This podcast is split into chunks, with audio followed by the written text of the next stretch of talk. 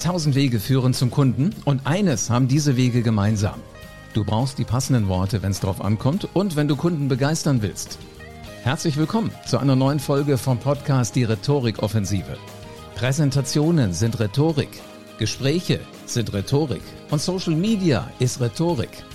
Du kannst alle Kniffe der Rhetorik in Büchern oder online im Internet finden. Und dann musst du den nächsten Schritt gehen und Rhetorik nach einem roten Faden in dein Business implementieren. Ich bin Live Ahrens und ich zeige Unternehmern wie dir Schritt für Schritt, wie das genau funktioniert. Und wie du mit Rhetorik Umsatz und Marktanteil wachsen lässt. Jetzt ist der richtige Zeitpunkt dafür, denn jetzt beginnt die Rhetorikoffensive.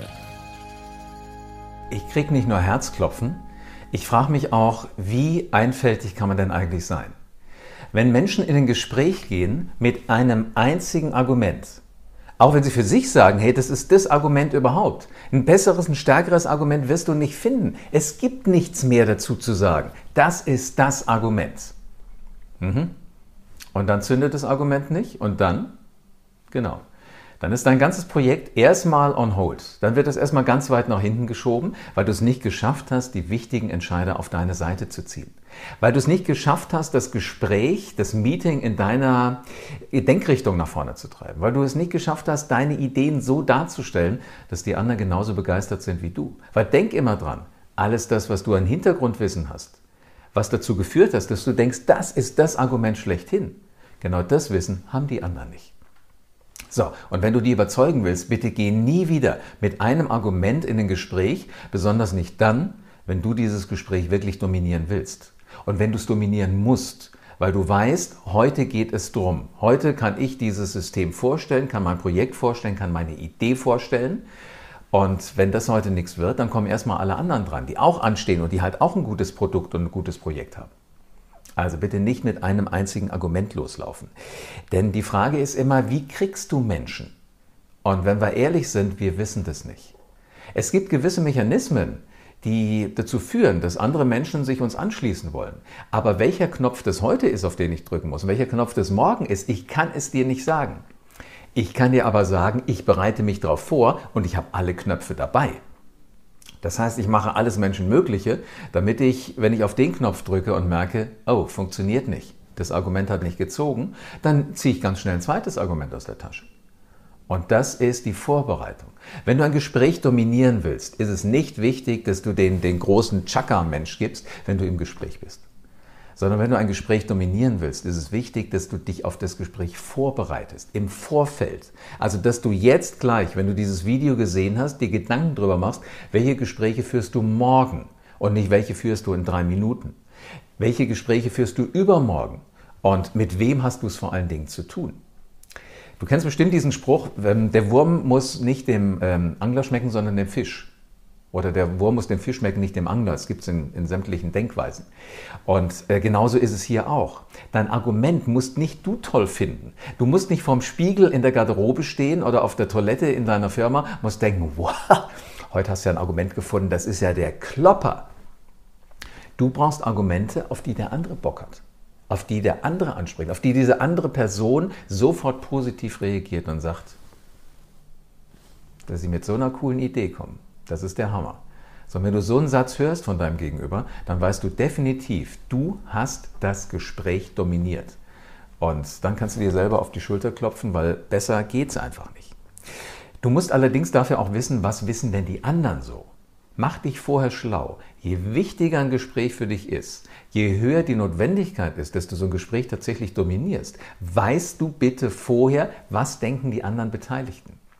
Und ganz wichtig, in so einem Gespräch ist meistens eine Person. Und das ist die Person, die die Entscheidungsfindung in einem Gremium am allermeisten beeinflusst. Meine Erfahrung sagt mir, es ist für gewöhnlich der oberste Chef. So, und wenn du in diese Richtung dich vorbereitest und weißt, was der oberste Chef immer braucht, was, was der wünscht, was der gerne möchte, womit du den kriegst, dann machst du alles richtig. Ich habe eine Zeit lang mal für die Fernsehredaktion von der Wirtschaftswoche gearbeitet. Wirtschaftswoche wird was sein, was du wahrscheinlich auch regelmäßig liest oder zumindest immer mal davon Notiz nimmst, dass es diese Zeitung gibt. Und lange Zeit hieß der Chefredakteur von der Wirtschaftswoche Stefan Baron. Und er hat in den Redaktionskonferenzen immer gefordert, von seinen Printleuten noch stärker als von uns Fernsehleuten, dass jeder mindestens in jeder zweiten Woche ein Thema ins Heft kriegt. Das ist schon mal ein ordentlicher Druck. Ne? Also da könntest du sagen, ah, kann angenehm sein, muss es aber nicht.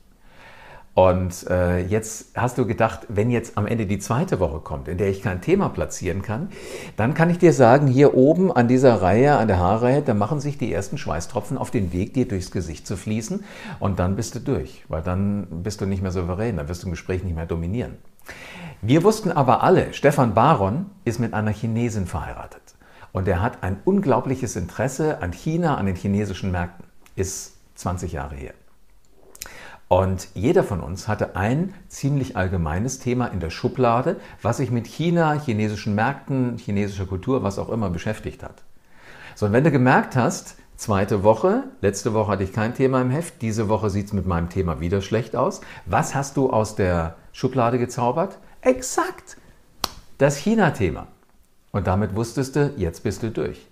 Damit habe ich ein Gespräch, was mir mm, so aus der Hand gerutscht ist, das habe ich mir wieder zurückgeholt und dann auf einmal konnte ich das Thema wieder dominieren, das Gespräch wieder dominieren, weil in dem Thema hatte ich jetzt wesentlich mehr Expertise, hatte ich schon wesentlich mehr Informationen, als es so ein Chef haben kann.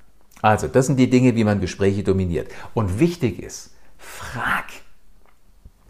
Ein Gespräch heißt nicht nur Antworten geben, sondern ein Gespräch heißt auch mal tatsächlich fragen. Und wenn du der Chef bist, frag immer nach dann kannst du Gespräche dominieren. Frag nach. Äh, damit zeigst du Interesse. Was mache ich hier, was mache ich da, was mache ich dort? Und auch im Gespräch übrigens mit Geschäftspartnern. Jeder will ja gerade als Einkäufer, wenn ich was einkaufe bei einem anderen, will ich ein Gespräch dominieren. Na klar.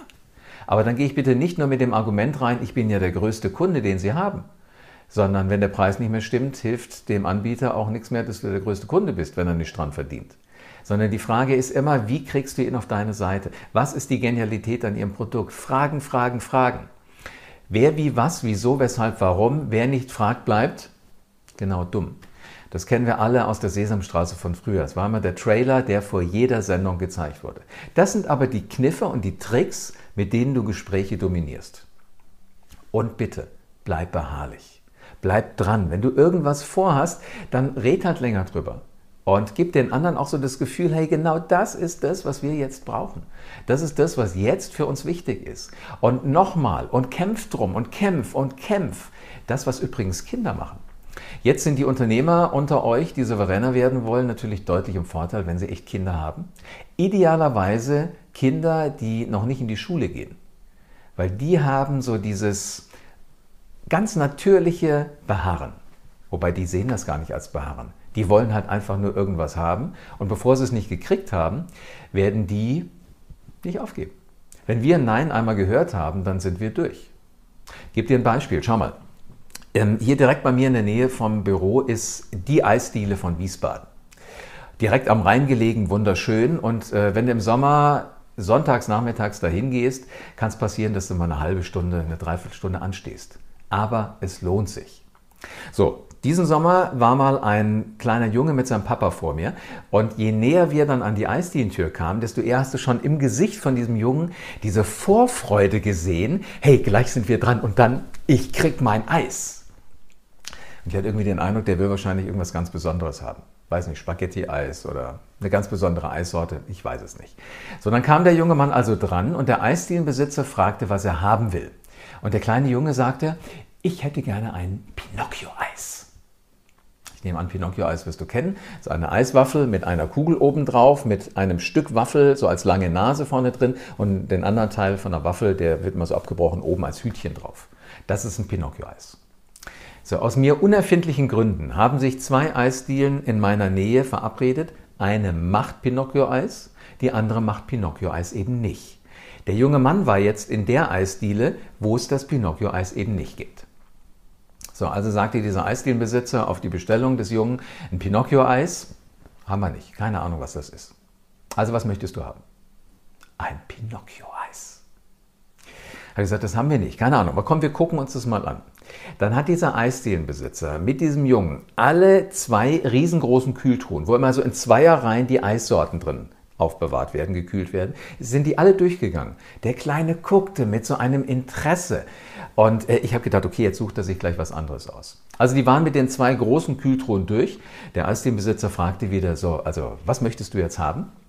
Und der kleine Junge guckte wieder mit diesem schelmischen Grinsen, äh, ein Pinocchio-Eis.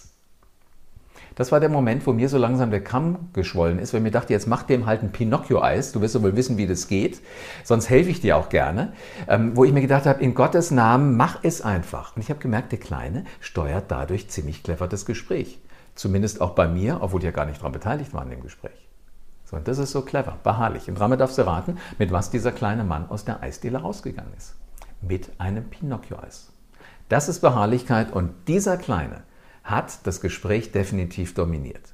Also, wenn du Kinder hast, achte drauf, wie führen die Gespräche, mit was für einer Beharrlichkeit gehen die da zu Werke, welche Argumente haben die dabei, inwiefern wissen die ganz genau, was du als Mutter, was du als Vater immer gern hast und inwiefern nutzen die das, um dich auf ihre Seite zu ziehen. Das ist clevere Argumentation und das heißt Gespräche einfach dominieren. Wenn du Ideen wie diese für dein Business umsetzen willst und damit dein Geschäft auf so einen neuen Level bringen willst, dann geh auf www.livearons.de und vereinbar da ein kostenfreies Strategiegespräch mit mir. Dann kriegen wir dich auch in Zukunft ganz souverän. Alles, was du dafür tun musst, ist, geh auf www.livearens.de und trag dich ein für ein kostenfreies Erstgespräch. Und dann werden wir ganz bald miteinander sprechen. Persönlich nur wir beide. Und da freue ich mich schon drauf. Vielen Dank, dass du wieder dabei warst. Wenn dir gefallen hat, was du heute gehört hast, dann war das nur die Kostprobe. Willst du wissen, ob du für eine Zusammenarbeit geeignet bist? Dann besuche jetzt livearens.de und buch dir einen Termin. In diesem 45-minütigen kostenlosen Erstgespräch wird eine Strategie für dich erstellt. Du lernst, wie es dir gelingt, dass du den passenden Spruch parat hast, wenn es drauf ankommt. Vergiss aber bitte eine Sache nicht. Deine Rhetorik entwickelt sich nicht von alleine. Du brauchst einen Mentor, der dir zeigt, welche Schritte du befolgen sollst und welche nicht. Ich habe Menschen aus Wirtschaft, aus Politik und aus Entertainment dabei geholfen, ihre Rhetorik für das Business fit zu machen. Wenn du wissen willst, ob du dafür geeignet bist, dann sichere dir jetzt deinen Termin auf livearens.de.